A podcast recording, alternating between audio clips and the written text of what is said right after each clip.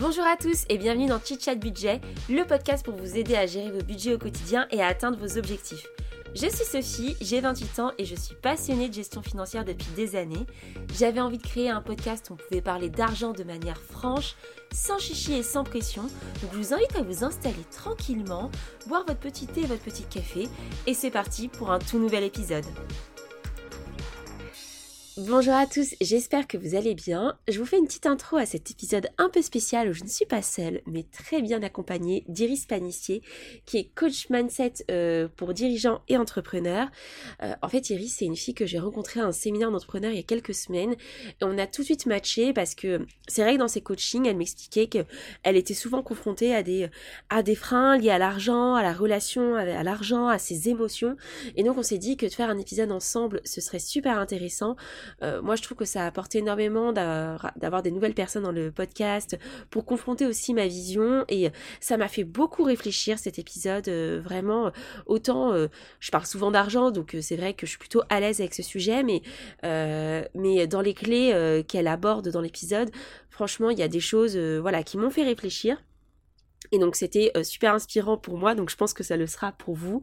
Et c'est vrai qu'elle a plus de 7 ans d'expérience dans le coaching, voilà, elle accompagne ses coachés à lever des freins qui les inhibent dans l'accomplissement de leur propre vision de la réussite. Elle travaille sur leur euh, compréhension, euh, de leur motivation en fait intrinsèque pour avoir quelque chose, pour avoir une vision qui soit en accord euh, avec leur euh, avec ce qu'ils sont en fait. Et je trouve que c'est super intéressant comme approche parce que c'est vrai que euh, tout est une question de parfois d'être en accord avec ce qu'on ce qu'on a envie d'être dans son travail que ce soit un travail salarial ou un travail d'entrepreneur. Et donc je pense qu'avec son expérience en fait elle a plein de choses à apporter et ça se voit dans l'épisode. C'est un épisode riche en clés de compréhension en solutions. Donc je pense que ça va être super intéressant pour vous et je vous invite à l'écouter jusqu'au bout. Euh, en tout cas, pour moi, ça a été un plaisir de tourner cet épisode avec elle. Euh, Iris, vous pouvez la, la contacter euh, directement. Je mettrai tous les éléments dans la description du podcast, mais également sur LinkedIn. Donc, n'hésitez pas si vous êtes intéressé par du coaching. En tout cas, je vous souhaite un très bon épisode. Salut Bonjour à tous et bienvenue dans ce nouveau podcast. J'espère que vous allez bien. Aujourd'hui, je ne suis pas toute seule, je suis bien accompagnée de Iris que j'ai rencontrée au séminaire de Beboost il y a un mois environ, c'est ça? On s'est rencontrés. Ouais. Début novembre. Ouais, c'est ça, début novembre. Et ça a été un vrai coup de cœur pour moi, ce séminaire. Iris, elle est coach, mais elle va vous raconter ce qu'elle fait. Et pour vous donner un petit peu de contexte, on s'est rencontrés dans un séminaire d'entrepreneurs, euh, on a eu plein de conférences super intéressantes, on faisait du networking et euh, je pense que euh, on a bien matché toutes les deux, on a échangé sur l'argent parce que bah, vous le savez si vous écoutez ce podcast, c'est quand même mon thème principal.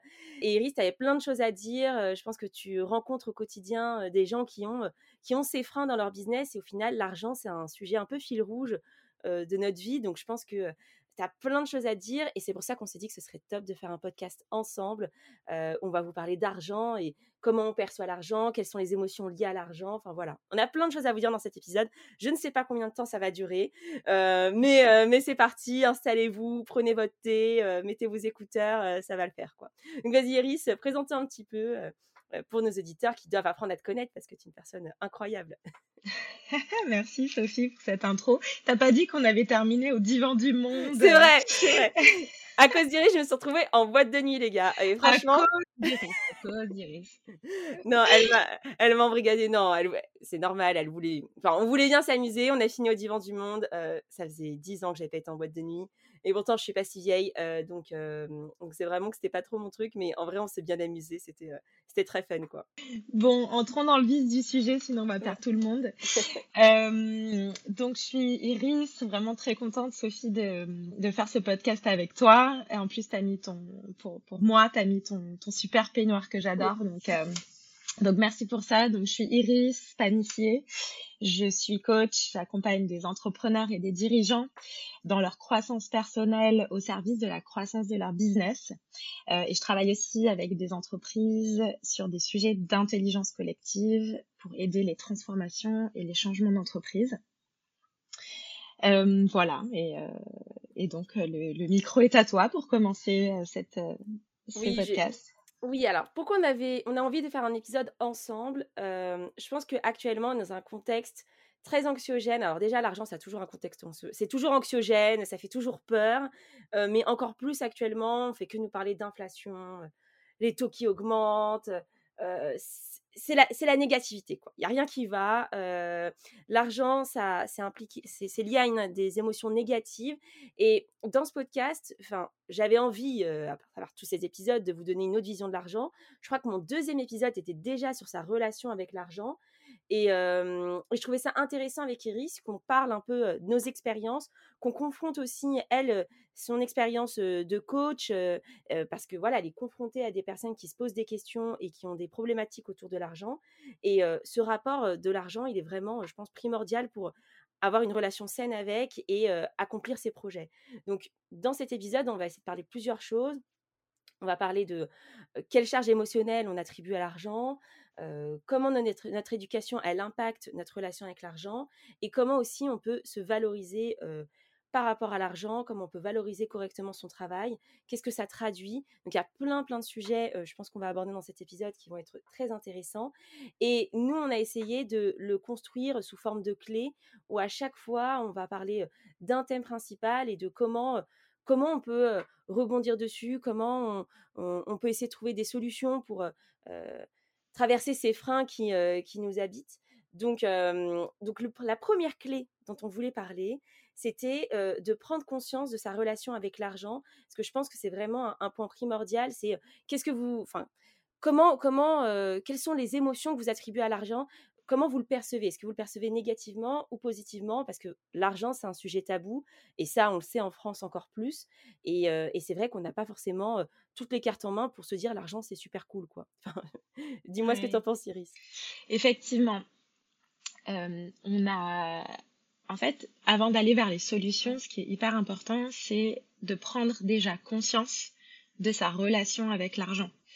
Donc effectivement, tu évoques, euh, que le fait que l'argent soit un sujet tabou dont on parle pas vraiment, c'est vrai que quand on se compare avec le modèle américain, par mh. exemple, parler de son salaire, ici, on le fait pas.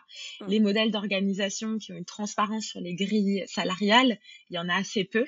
Ouais. Et euh, c'est vrai qu'on n'apprend pas, on n'a pas vraiment appris à considérer cet élément qui pourtant fait partie intégrante de notre vie quotidienne et nous permet finalement de vivre euh, et de réaliser nos projets.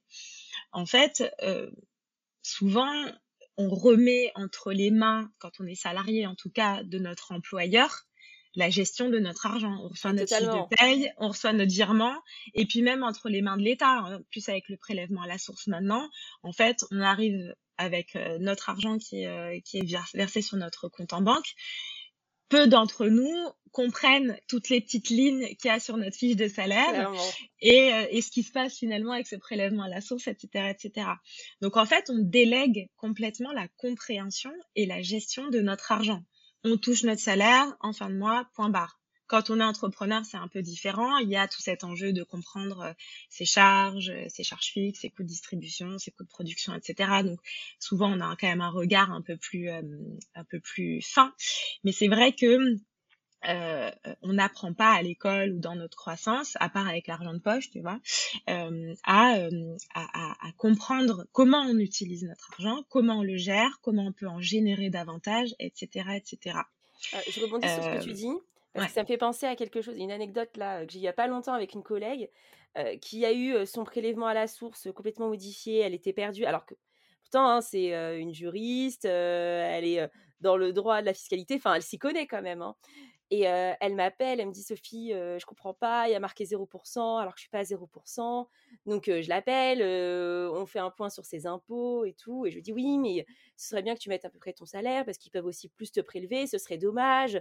Tu pourrais mettre cet argent ailleurs, le placer et tout. Et elle, elle m'a dit un truc et qui m'a sidérée parce que c'est quelqu'un qui gagne quand même assez bien sa vie. Elle me dit ah non mais moi je préfère mettre plus, même si on me rembourse à la fin, plutôt qu'on vienne me récupérer cet argent à la fin de l'année parce que ça l'angoissait qu'on vienne lui faire un rattrapage alors qu'elle gagne très bien sa vie et que si juste elle gérait bien son argent, elle n'aurait pas cette crainte en fait. Elle pourrait totalement rembourser les impôts si elle avait eu un s'il y avait eu un moins perçu. Donc c'est vrai que ça m'a frappé que cette fille qui gagne bien sa vie, qui est dans le secteur, et ben elle était complètement perdue et, et angoissée à l'idée de devoir de l'argent aux impôts parce que oui, elle n'a pas ce pouvoir sur cet argent et c'est à peine si elle sait exactement ce qu'elle gagne, quoi. En fait, c'est le pouvoir de la connaissance. Avant même de prendre conscience de notre rapport à l'argent, l'idée c'est de se dire, bah, en fait, euh, comment je connais, je comprends les leviers et je comprends ce qui se passe en fait autour de cet argent que je gagne euh, et que éventuellement je peux, euh, je, peux en générer davantage, que je peux apprendre à le gérer à travers des leviers d'investissement, etc., etc. Mais ça c'est encore peut-être autre chose. Mais déjà, par rapport à ce dont je dispose, comment je comprends ce qui se passe avec mon argent et comment je comprends ce que j'en fais aussi. Ensuite, euh, on peut aussi euh, amener l'idée qu'on a souvent une représentation négative dans notre société de l'argent. Souvent, même si c'est pas conscient, il y a quelque chose de l'ordre de l'argent corrompt. Mmh l'argent, c'est bien, c'est mal. En fait, on a un jugement moral dans, dans, notre inconscient collectif autour de l'argent. Et tout ça, en fait, ce sont des pensées qui créent une représentation de l'argent qui peut se manifester par des sentiments de peur, de stress, euh, de ressentiment. Tu parlais de, ta copine là, euh, voilà, j'ai pas envie d'avoir un rattrapage.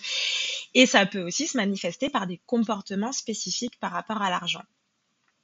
Donc l'idée, c'est de prendre conscience de euh, ces idées et ces représentations qu'on a par rapport à l'argent et comment ça se manifeste dans notre vie quotidienne.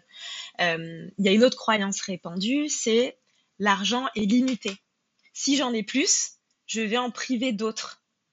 Alors qu'en fait, non, il y a de l'argent pour moi et il y a aussi de l'argent pour les autres.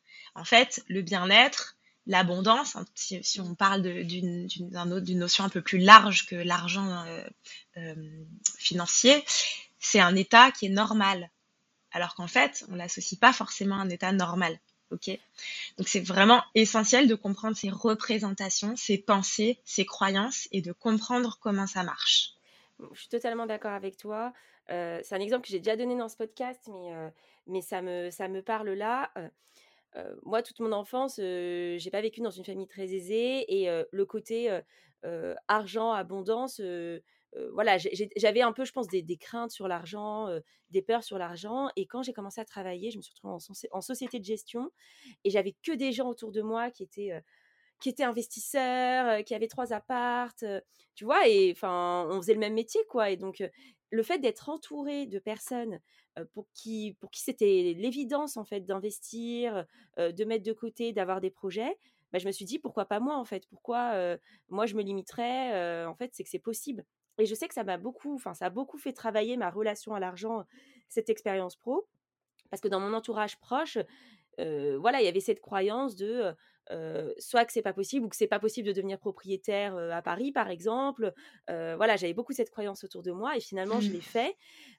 et je sais que ça, c'est pas que parce que j'ai compris que l'argent, c'était plutôt un, flux qui pour moi était positif et qui pouvait me servir à accomplir des projets importants pour moi. et c'est pour ça que c'est important, je pense, de vraiment comprendre sa relation avec l'argent parce qu'elle peut aussi être un peu influencé par son entourage et par ces fausses croyances limitantes qu'on se donne. Quoi. Exactement, et c'est une super transition avec la clé 2. Tu parles de ta famille et de comment l'environnement dans lequel mmh. tu as évolué t'a permis de confronter en fait tes représentations sur l'argent. La clé numéro 2, c'est de comprendre l'origine de sa relation avec l'argent.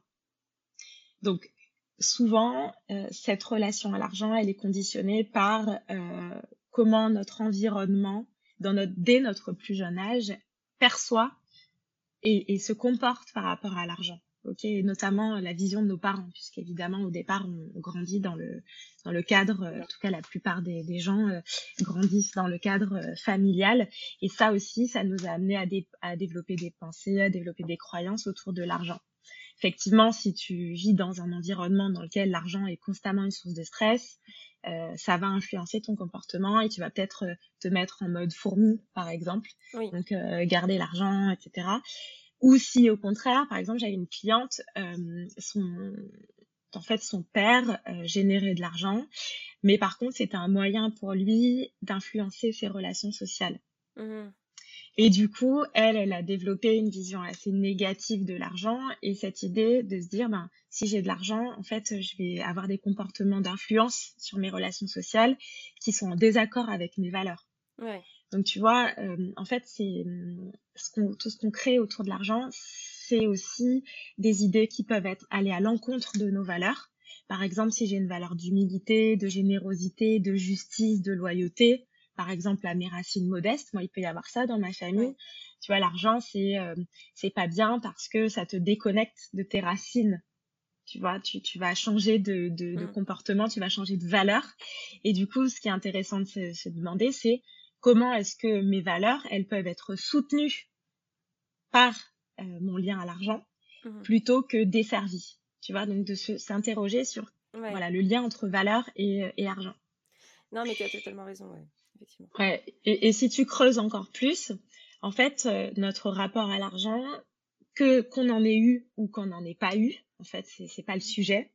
Euh, c'est souvent lié à notre sentiment de sécurité affective qui est forgé dans les trois premières années à peu près de la vie d'un enfant. Et cette, cette relation à l'argent, elle peut être conditionnée finalement par le manque ou le manque de stabilité, euh, de, de, de, de, de liens affectifs qu'on a pu avoir dans notre enfance ou pas, justement dans nos premières années de vie. En fait, c'est l'idée, c'est de se dire, c'est comme si l'argent euh, était conditionnel de la même façon que l'amour était conditionnel parce qu'il fallait que je me comporte de telle ou telle façon, parce que j'ai pas eu euh, suffisamment d'amour, etc. Mmh Alors qu'en fait, c'est inconditionnel, tu vois. C'est cette idée que euh, j'ai le droit d'en avoir et c'est ok. Donc en fait, avec toute cette construction là, on a développé aussi une charge émotionnelle liée à l'argent. Ok. Donc c'est cette idée de l'argent est souvent liée à une question de manque. Si j'ai eu des parents qui étaient insuffisamment présents ou disponibles, même s'ils étaient là, s'ils n'étaient pas forcément disponibles parce que problématiques personnelles, de boulot, de etc. En fait, euh, j'ai un rapport à l'argent qui va pas forcément être équilibré parce que je vais chercher à combler un lien affectif par ce médium-là. Oui. Tu vois? Non, mais je, je pense que c'est très juste ce que tu dis. c'est vrai que ses origines créent son, sa relation à l'argent et vraiment, moi, j'essaie de faire un travail là-dessus. comme je disais, voilà, je, suis issue d'une famille assez modeste et c'est vrai, ça, ça, me parle en fait ce que tu me dis parce que oui, mes parents n'étaient toujours, n'étaient pas souvent là parce qu'ils travaillaient en fait. Hein, c'était, c'était, c'était pour subvenir à nos besoins et c'est vrai que l'argent, au début de ma vie, je pense, avait une charge assez négative, ou en tout cas était là, voilà, pour nous donner un petit cadeau de temps en temps, pour combler ce manque de présence. Enfin, donc c'est pas forcément des relations saines. Après, une chose, je pense positive que j'ai eue moi dans mon enfance, c'est ce, ce, sentiment de peu importe ce qui va se passer, on va s'en sortir. C'est-à-dire que j'ai jamais eu peur, vraiment, même si ma famille n'avait pas des revenus très élevés, que, de, que du jour au lendemain, on n'est pas assez pour manger ou quoi que ce soit. Enfin, mes parents s'en sortaient toujours et trouvaient toujours une solution. Et je pense qu'aujourd'hui, notamment, moi j'ai un métier de, cadre, etc. Et on, va te dire, il y a des crises, qu'est-ce qui se passe si tu perds ton boulot? En fait, moi, je n'ai pas peur de perdre mon travail. Si, demain, j'ai besoin de faire un métier alimentaire pour travailler et pour subvenir à mes besoins, je le ferai. J'ai pas peur de manquer d'argent parce que dans tous les cas, je trouverai une solution. Donc, mmh. donc ça peut être négatif comme positif, sa relation à l'argent par rapport à ses origines. Mais ça, je remercie mes parents au moins pour m'avoir fait, m'avoir transmis ce truc de t'inquiète pas, euh, l'argent ça va et ça revient. C'était un peu ça chez moi. C'était euh, on dépense mais ça va ça circule, ça circule. En fait, c'est ça, c'est cette idée de, circula de, de, de, circulation entre guillemets. Et, euh, et effectivement, l'idée c'est pas de blâmer nos parents en disant ouais j'ai pas eu de sécurité affective etc. Non c'est pas l'idée c'est pas ça, mais c'est de se demander comment je me suis construite par rapport à ça. Euh, et, et, ça peut avoir aussi euh, des répercussions, tu vois, avec des, des clients que j'accompagne plutôt sur le volet business. Ben, ça va aussi conditionner leur euh, aisance ou leur propension à investir, à réinvestir pour leur business. ou pour eux-mêmes, pour leur croissance personnelle, tu vois, et de s'autoriser finalement à le faire. Est-ce que je m'autorise à réinvestir et à faire sortir de l'argent ou est-ce que j'ai envie de, euh, de garder de l'argent pour la trésorerie de mon entreprise euh, Voilà. Donc, en fait, l'idée euh, autour de ces deux, deux clés-là, elle peut être représentée sous l'image d'une balance. En fait, notre rapport à l'attraction financière, c'est en quelque sorte cette balance entre nos pensées et nos émotions positives et nos pensées, nos émotions négatives face à l'argent. Si effectivement j'ai plus de, pensées, d'émotions positives, eh ben, je vais être en mesure de faire circuler et d'attirer plus facilement cet argent-là. En tout cas, de jongler avec cette ressource-là. Si c'est plus négatif, eh ben, il, il va y avoir des comportements ou des blocages face à l'argent. Donc l'idée là, c'est de venir mettre vraiment de la conscience euh, sur l'état de ma balance et sur la subjectivité que je, que je donne à cet argent-là. Et c'est vrai que ça me fait penser à. Moi, j'ai tendance à faire un vision board financier tous les ans. Donc, un vision board, pour ceux qui ne savent pas ce que c'est, c'est. en fait, je me mets plein d'images, des choses que je veux accomplir ou des projets que j'ai. Alors avant, je le faisais plus globalement sur ma vie, mais en fait, c'est totalement lié aux finances parce que si je veux faire tel projet, il faut bien que j'ai les finances pour le faire. Et à partir du moment où j'ai commencé à faire ça et, et où je projetais des choses qui étaient peut-être inaccessibles pour moi à un moment, je me suis rendu compte à la fin qu'en fait, je faisais toutes ces choses. Et l'année où j'avais mis, je veux partir en vacances très loin, je veux acheter mon appart, etc., j'ai tout fait. J'ai tout fait. Mais juste mmh. le fait d'avoir ce rapport positif, de voir ce visuel tous les jours, de ne pas l'avoir vu négativement, en fait, j'y ai cru. Je me suis dit que c'était possible. Et, je pense que ça m'a poussé à accomplir, ces projets financiers. Donc, en fait, le rapport positif, négatif et la balance qu'on met dans ses émotions par rapport à l'argent, il est super important. Je trouve que ça, c'est vraiment une force insoupçonnée au-delà de je gagne pas assez ou j'ai pas assez d'argent. En fait, parfois, c'est aussi un état d'esprit, quoi. Là, tu parles d'une notion qui est très intéressante, c'est que le, le cerveau, il fait pas la différence entre le fictif et le réel. Donc si euh, sur ton vision board, tu poses des choses que tu as envie d'accomplir, euh, ton cerveau, il va se mettre automatiquement en marche, entre guillemets. Bon, après, évidemment, il va falloir mettre en place les actions derrière. Hein. Euh, c'est pas magique. Hein, il y en a qui pourront dire avec la loi de l'attraction, etc. Mais on va pas aller là-dessus. En tout cas, si tu poses des intentions auxquelles tu crois, ton cerveau, il va automatiquement te mettre en route dans les conditions pour pouvoir euh, aller vers ça. C'est vraiment le, entre guillemets, le pouvoir de la, de la visualisation qui, qui, te, que tu peux utiliser pour préparer euh, un rendez-vous euh, un peu important, etc. Et en tout cas, là, en l'occurrence, pour pouvoir aller vers les projets qui t'animent et créer les conditions qui vont te permettre d'aller vers, ce, vers ces projets-là et vers la réalisation de, de tes aspirations. Donc, le, troisième point autour de cette relation à l'argent, c'est de voir en fait l'argent comme une énergie qui est neutre. Et que effectivement c'est le reflet de nos émotions, de nos blocages internes, mais qu'en fait c'est une énergie, on parlait de, de, de la circulation, c'est une énergie qui est fondamentalement neutre et c'est un outil de réalisation qui nous permet d'aller, d'atteindre nos objectifs. C'est une ressource, en fait, de voir ça comme une ressource euh, pour accomplir ce qui est important pour nous.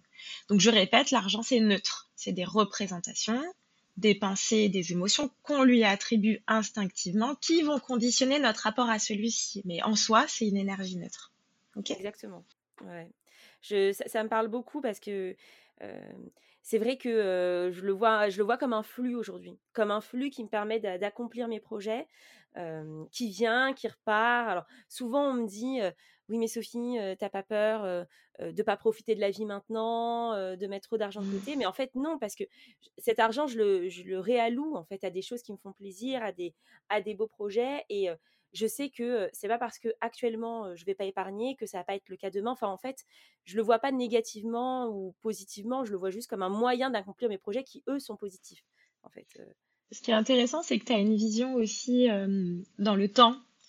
C'est-à-dire que j'ai l'impression que tu te dis pas, bon, alors combien j'ai sur mon compte en banque et là, qu'est-ce que je fais par rapport à mes projets, etc. C'est plus me dire, ben, en fait, là, je fais, je fais, j'ai ces choix, je fais ces choix-là par rapport à mes besoins du moment. Et demain, ce sera différent. Donc, après, c'est toute la balance entre est-ce que je, je profite maintenant ou euh, plus tard. Il y a plein de gens qui se, qui se posent cette bah question-là, mais voilà. Bah, pour, arbitrer, un outil qui m'a beaucoup aidé, mais d'un point de vue financier, c'est euh, un mmh. tableau de projection de ses finances. Alors moi, en gros, euh, tous les mois, j'ai mon mois avec toutes mes finances, toutes mes charges fixes, mes revenus que je mets à jour, parce que ton salaire, il évolue toujours d'un petit peu d'un poil, etc. Donc, je mets à jour ce tableau. Et en fait, je suis capable en début de mois de dire à peu près, bah, en fait, il va me rester tant à la fin du mois, mais j'ai tel gros projet qui arrive, je vais devoir allouer ça. Et me dire aussi, dans six mois, je vais avoir tant de côté. Et typiquement, moi, je me marie dans quelques mois, donc j'ai des grosses dépenses qui vont arriver. Et au début, j'étais un peu stressée. Je me disais, mais est-ce que, est-ce que j'ai les, reins solides? Est-ce que je vais pouvoir mettre assez d'argent de côté? Et avec ce tableau, en fait, je me suis libérée du temps de cerveau parce que je sais que, oui, en jouant et au fil de l'année, je mettrai suffisamment d'argent de côté pour pouvoir payer les dépenses que je vais avoir. Donc, j'ai pas de stress à, à, avoir. Et puis surtout, je peux dire sur le mois, bah, oui, aujourd'hui, je suis capable d'aller louer telle maison ou partir en vacances, même malgré ce projet, parce que j'ai fait mes comptes et c'est bon, en fait, je peux profiter. Et je pense mmh. qu'il y a aussi ça, moi, qui m'a beaucoup libérée, ce côté où j'ai plus de stress par rapport à l'argent parce que je sais, en fait, je sais où j'en suis, je sais où j'en serai demain et où j'en étais hier. Donc, au moins, comme ça, je ne prends pas trop de risques quand je décide mmh. de, payer un séminaire de Biboost à 500 euros sur un coup de tête. Quoi. Ouais, c'est, c'est, hyper intéressant parce que tu viens rationaliser en fait tout ça il y a beaucoup de, d'entrepreneurs ou de solopreneurs ou de freelance. Alors, je parle pas des, des entrepreneurs ou des dirigeants plus avancés qui ont des équipes, etc. Enfin, quand je dis plus avancés, c'est euh, qui ont une, euh, une, organisation plus grande.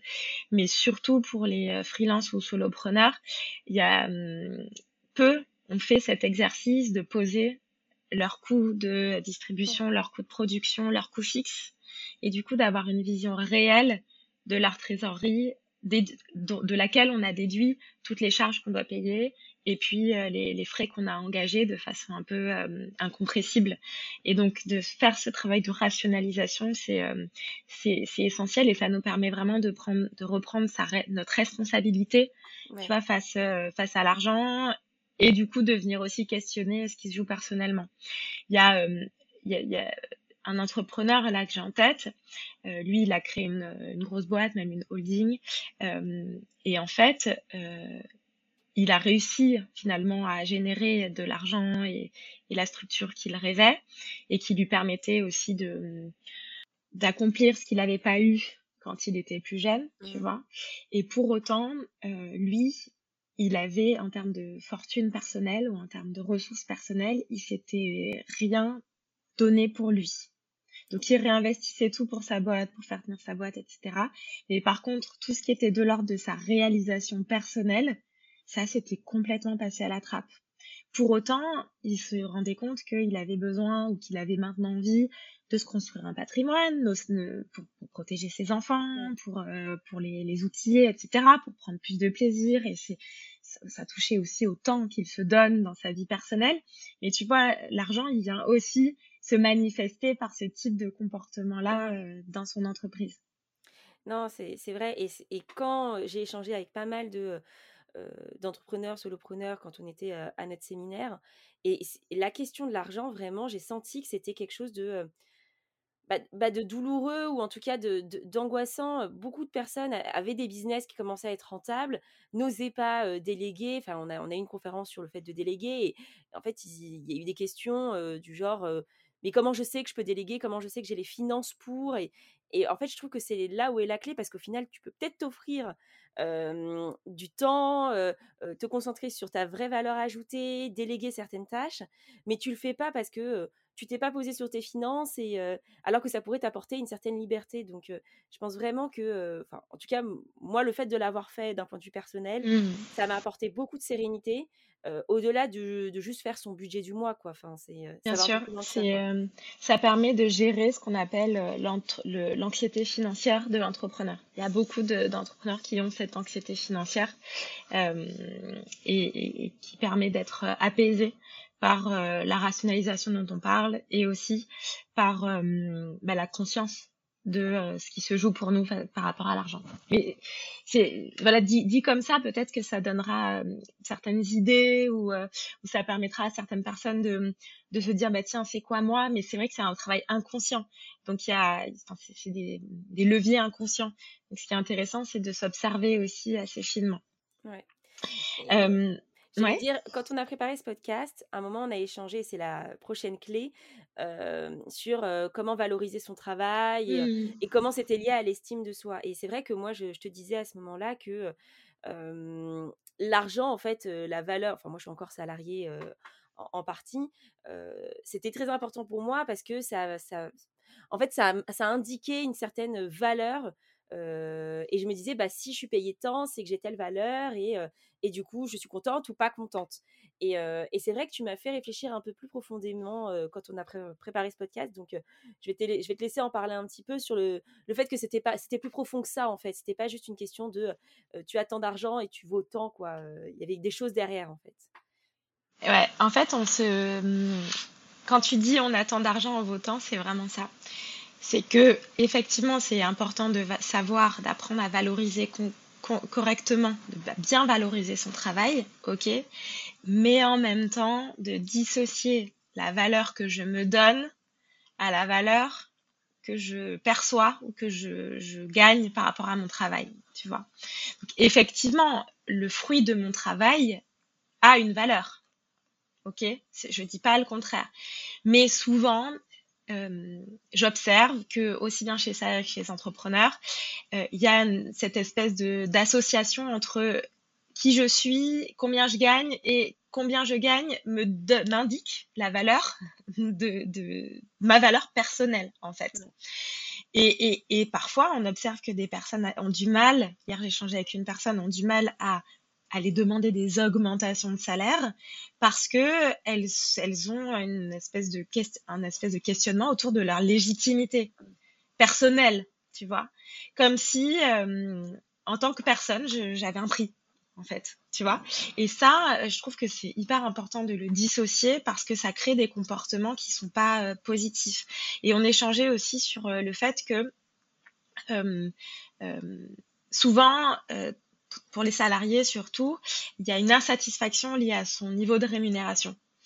Euh, je suis plus heureux dans mon travail parce que en fait euh, je gagne plus assez donc je vais décider de partir et souvent le salaire quand tu euh, regardes les déterminants du bien-être au travail du bonheur au travail souvent c'est une des raisons qui est exprimée par les salariés mais en fait la problématique la plus profonde, c'est le manque de reconnaissance de son travail, c'est euh, le manque d'opportunités d'évolution, c'est euh, les, le problème dans les relations sociales et les relations à son manager, etc., etc., qui sont finalement avant qui sont beaucoup plus importantes que euh, le salaire en soi. Mais par contre, on va se justifier le fait de vouloir changer parce qu'on n'a pas assez, on gagne pas assez d'argent.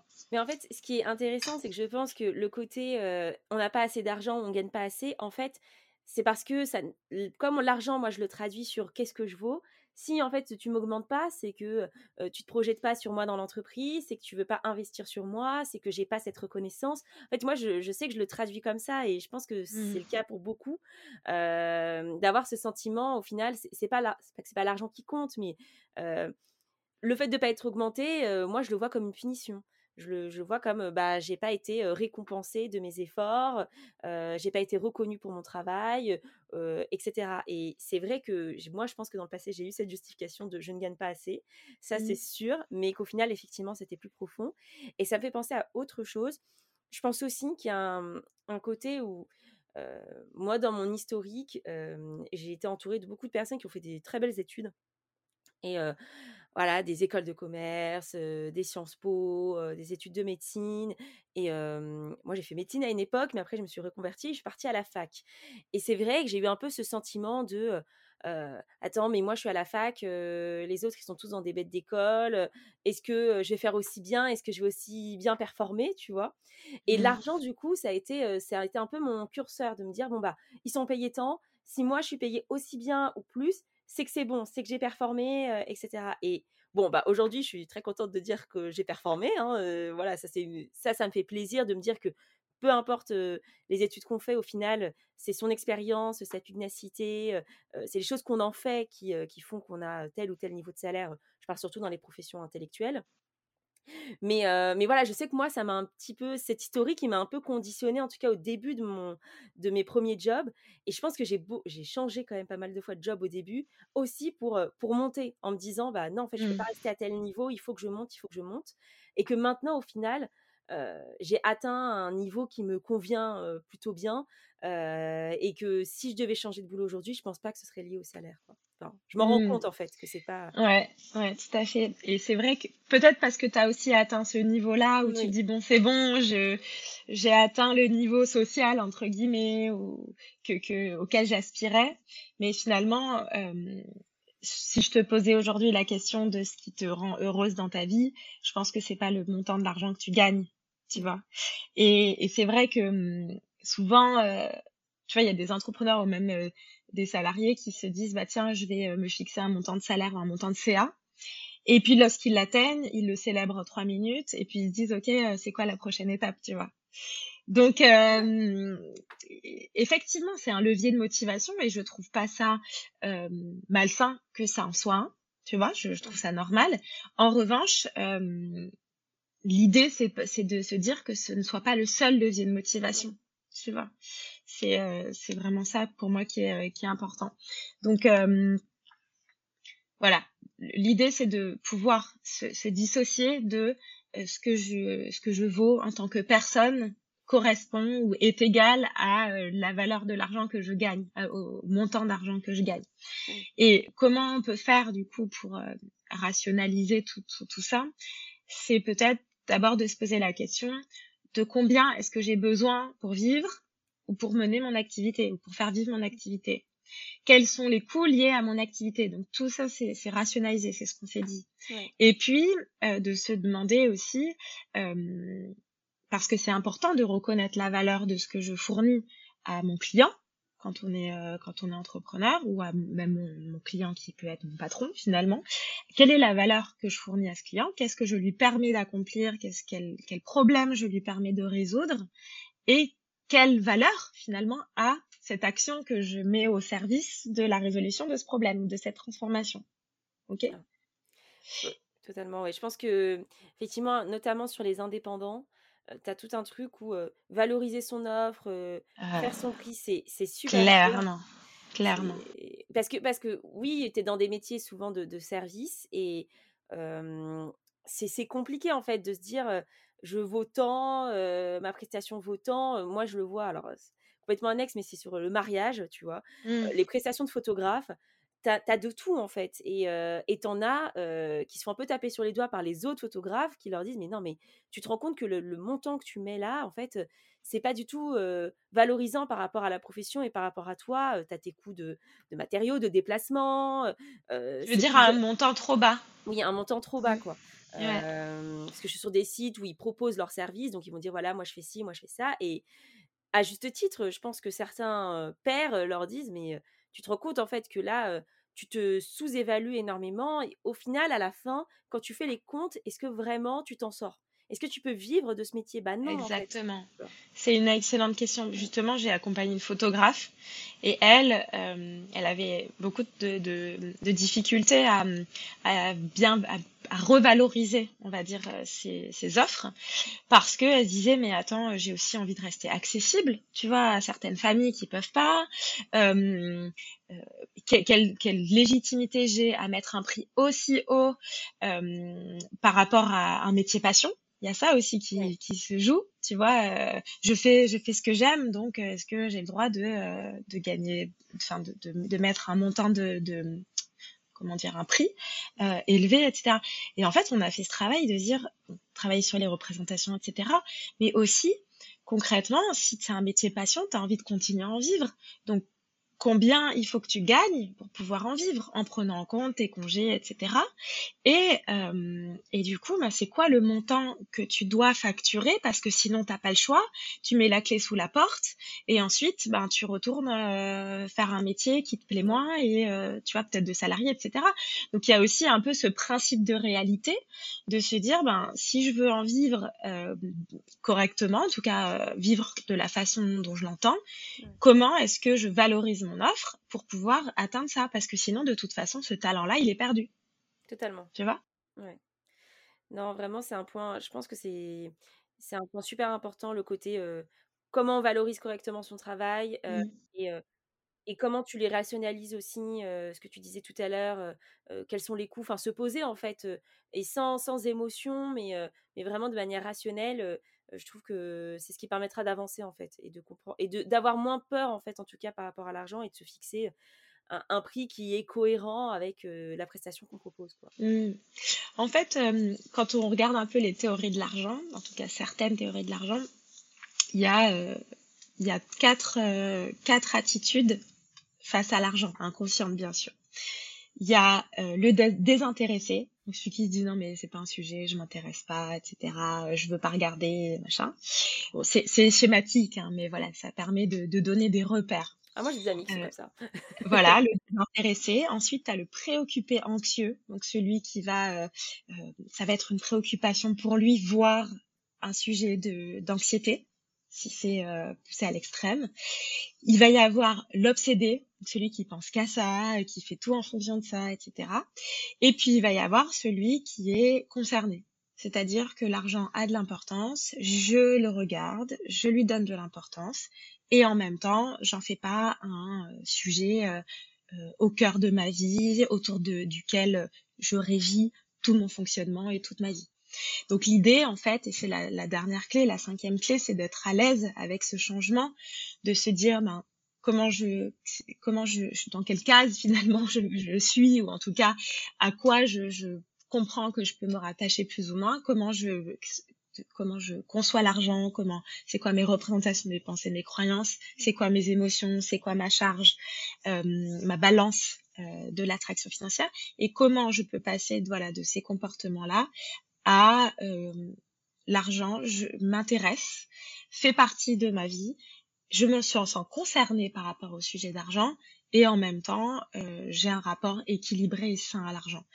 Et, voilà, l'idée ici, c'est de vraiment prendre sa responsabilité en regardant cet argent-là, de faire évoluer son système interne pour pouvoir être plus ouvert, plus réceptif aux opportunités et à, à ces changements que j'ai envie de mettre en œuvre pour pouvoir euh, créer cette, euh, cette vie en fait que je désire et, et, atteindre et réaliser les projets qui sont euh, sur le vision board ou, pas sur le vision board mais dans ma tête quoi. Oui, c'est vrai que pour accomplir ces projets, souvent, il y a une dose de risque. En fait, on n'a rien sans rien. Donc, moi, quelque chose qui m'aide vraiment à maîtriser ce risque, à pas être anxieuse par rapport au fait de, bah, de prendre des risques, c'est d'avoir quand même une sécurité financière, c'est d'avoir mis en place des outils, de l'argent de côté.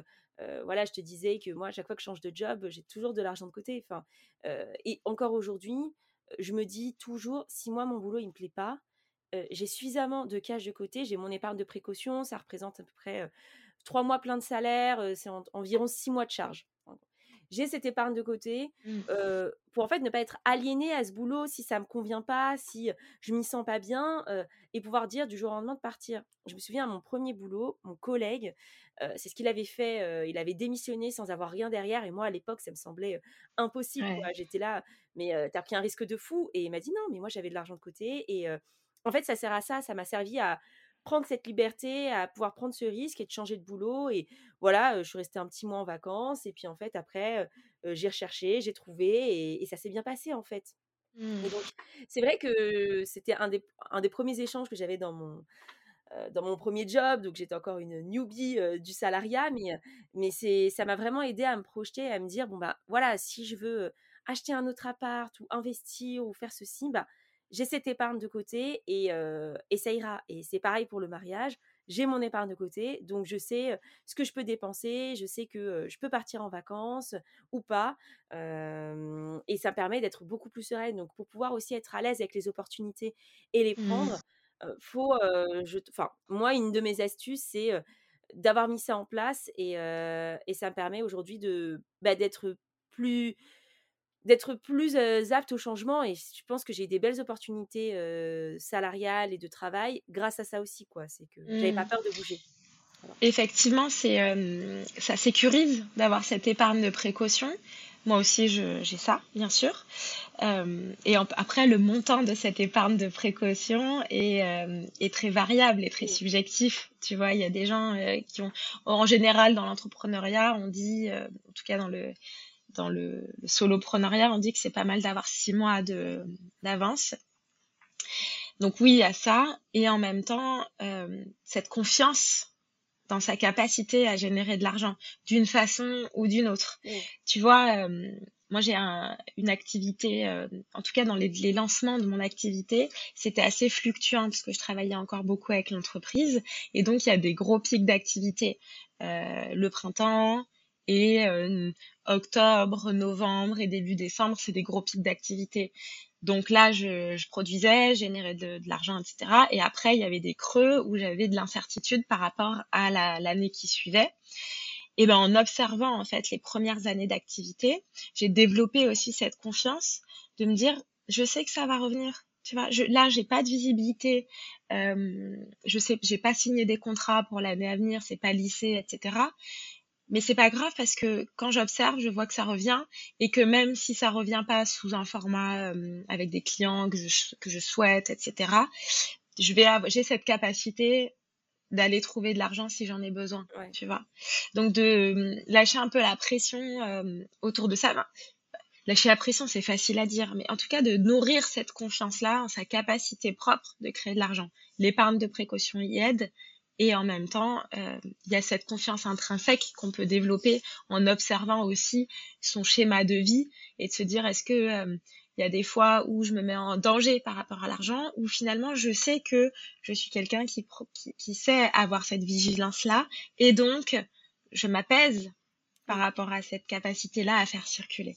Tu oui, et, puis parfois je me dis aussi, euh, j'avais lu ça dans un livre, je ne saurais plus te dire lequel, où mmh. euh, il faut se demander c'est quoi le pire en fait qui puisse arriver. Donc mmh. le pire c'est j'arrive pas à rembourser mon crédit, d'accord. Si j'arrive pas à rembourser mon crédit, le pire c'est que je dois vendre mon appartement, d'accord. Bah si je vends mon appartement j'aurai tant. Et le, pire c'est que je me retrouve chez mes parents. Enfin, en fait, en faisant cet exercice là parfois tu te rends compte que bah, le pire ça va, c'est pas tu finis sous un pont et t'as plus rien. Enfin, tu vois, c'est en fait on, on a tendance à ça dépend des oui. ouais, ça dépend des gens. Tu vois, là, on parle de euh, voilà, on parle de, de, de des des personnes qui nous entourent aussi. Tu vois, euh, mais mais oui oui, bien sûr que souvent on se on a des représentations, des projections, des peurs.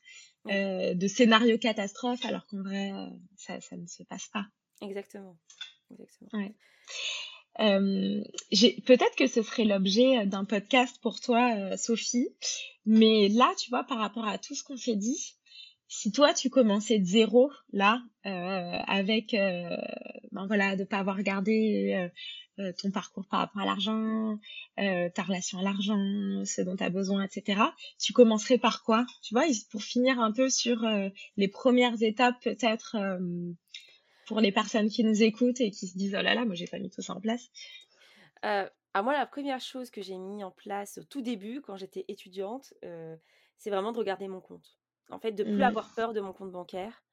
Euh, parce que j'ai les souvenirs que ma mère ne le regardait jamais et que mmh. il était en négatif et en fait on, on faisait l'autruche, on tirait l'argent, enfin et, et c'est vraiment quelque chose que j'ai mis en place très vite, ne plus avoir peur de mon compte et de me rendre compte combien je gagne, quelles sont mes ressources, qu'est-ce qui, qu'est-ce qui se passe sur mon compte bancaire, quels sont mes frais, où est-ce que je dépense. En fait, ça a ouvert la voie à plein de choses. Et alors, souvent, je lis les économies de bout de chandelle, ça sert à rien, etc. Mais au début, quand on n'a pas non plus des revenus énormes, etc., bah si, en fait, ça compte. Mmh. ce, petit abonnement, ce petit truc. Alors moi, je, je faisais des dons, tu sais, là, les, les personnes qui te qui t'abordent dans la rue pour que tu fasses des mmh. dons, et que c'est des prélèvements mensuels, et j'ai dû faire ça, j'ai dû signer ça étudiante, mais alors que j'en avais pas du tout les moyens, et, en fait, c'est des petits trucs, mais je me suis rendu compte, en fait, de mes dépenses, et je me suis dit, bah, aujourd'hui, euh, je veux plus être stressée par rapport à l'argent. Comment je fais pour pouvoir me payer mes vacances avec mes copains, pour être à l'aise? Bah, C'est travailler plus, faire des babysitting, faire des choses en fait qui, vont me mener vers ces objectifs. Et c'est ce que tu disais tout à l'heure sur qu'est-ce qu'il me faut pour vivre, en fait. Bah, c'est ça que je me suis posé comme question. C'est moi, c'est quoi la vie que je veux mener quoi aujourd'hui? Mmh. Et elle, ça peut changer. C'est-à-dire que quand j'étais étudiante, c'était une certaine manière. maintenant, c'est différent. Et demain, ce sera différent. Et un autre point, je pense, qui m'a beaucoup aidé au début, c'est quand je suis passée d'étudiante à salariée j'ai eu une augmentation de salaire assez, significative, mais j'ai pas mmh. changé mon niveau de vie à ce moment-là. Et il y a aussi parfois cette tentation de rester dans ce statu quo de son niveau de vie et de se dire bon bah je vais faire avec ou je vais augmenter ou je vais me permettre certaines choses, alors qu'en fait si on fait attention et qu'on change pas trop son niveau de vie, on peut faire de vraies économies et mettre beaucoup de côté. Et un des premiers épisodes, c'est comment j'ai mis 30 000 euros de côté en, deux ans alors que j'étais mmh. étudiante. Bah, en fait, c'est grâce à ça. C'est que, mmh. c'est que j'ai pu tout de suite pas augmenter mon niveau de vie, regarder mes comptes et ça m'a permis de faire mettre beaucoup d'épargne de côté. Mmh. Donc, je pense que toutes les clés dont on a parlé dans le podcast, c'est des réflexions à mener dès le départ quand on quand on sait pas par où commencer et prendre conscience de sa relation, de ses origines, de ses freins, de ses croyances, c'est déjà un premier pas. Et pour ceux qui nous écoutent aujourd'hui, s'ils écoutent ce podcast, c'est mmh. aussi qu'ils avancent dans cette réflexion et qu'ils ont, envie en fait d'opérer ces changements sur leur vie. Tu vois. Donc c'est déjà une première étape. Ouais, tu as, parlé de la rationalisation vraiment euh, et, des, des, petites économies, de pas avoir peur de regarder son compte, etc., de comprendre euh, comment euh, l'argent qu'on gagne, ce qu'on dépense, etc. Et pour travailler sur le sur le côté interne, en fait, ces représentations internes, on a parlé d'émotions, etc. C'est c'est pas simple de mettre ça en lumière et les comportements qui sont associés à ça. C'est peut-être déjà de d'écrire qu'est-ce que je me dis de l'argent. Pour moi, l'argent, c'est si je gagne de l'argent, c'est est-ce que je peux gagner trop d'argent? Gagner trop d'argent, ce serait quoi? Ça, ce serait quoi les conséquences? Tu vois, d'essayer de, de, noter un peu avec des bouts de phrases comme ça euh, tout ce que je me raconte déjà sur l'argent. Et après se dire mais est-ce que c'est ok pour moi? Est-ce que ça me sert? Euh, Et du coup, comment je peux faire évoluer ça? Mais déjà de, de mettre en lumière tout ce que je me dis mmh. Et tout ce que j'associe. Pour moi, si j'arrivais chez mes parents, moi, c'est, c'est, ça, ça a pu être une question aussi. Si j'arrive chez mes parents et que je gagne euh, euh, beaucoup d'argent, euh, qu'est-ce qui va, qu'est-ce qui va se passer? De quoi j'ai peur aussi? Voilà. Non, mais je pense que c'est un très bon exercice que tu proposes à ceux qui nous écoutent. là, c'est la fin de l'année. C'est le moment où on a un peu le temps de se poser, euh, sur ses sentiments, on, réfléchit à ses bonnes résolutions. Mais moi, j'aime pas trop ce terme parce qu'en fait, euh, euh, je pense que c'est toute mmh. l'année qu'il faut prendre le temps de réfléchir à ce qu'on a envie de faire. Mais voilà, c'est un petit peu un temps calme, peut-être pour vous qui nous écoutez. Bah, prenez, prenez ce temps de ces derniers jours de décembre pour, pour vous poser ces questions, pour vous lister ces petites questions d'Iris et, et, vous demander ce que vous voulez faire de vos prochaines années. Mais en sérénité. Le but, c'est pas de se mettre la pression, c'est au contraire d'avancer, d'avancer sereinement. Et je pense que tous les éléments dont on a parlé dans le podcast peuvent vraiment vous accompagner sur ce sujet-là. C'est de poser des graines. L'idée, c'est de poser des graines. Exactement. Iris, où est-ce qu'on peut te retrouver si on a envie bah, d'être coaché par toi ou de te suivre sur les réseaux? Vas-y, dis-nous tout. Alors, vous pouvez me retrouver sur mon site internet irispanissier.com un N et des S. Euh, sur mon Instagram aussi, Iris Panissier. Et, euh, et, puis sur LinkedIn éventuellement aussi. Mais voilà, euh, site internet et Instagram en priorité. Je serais ravie de vous retrouver. Si vous avez des questions, n'hésitez pas à les mettre en commentaire ou à venir nous parler. On sera ravis. C'est un plaisir. C'était un plaisir de faire ce podcast avec toi. Merci, Sophie. Oui, bah, je vous souhaite à tous de très belles fêtes et ou plus si vous nous écoutez après, après les fêtes. Mmh. Et, et, je vous remercie d'avoir écouté cet épisode qui, je pense, est très riche et très intéressant. J'ai pas mmh. de doute sur ce que ça va vous apporter, donc je suis très contente d'avoir accueilli Iris dans cet épisode. Et je vous souhaite plein d'abondance. Merci.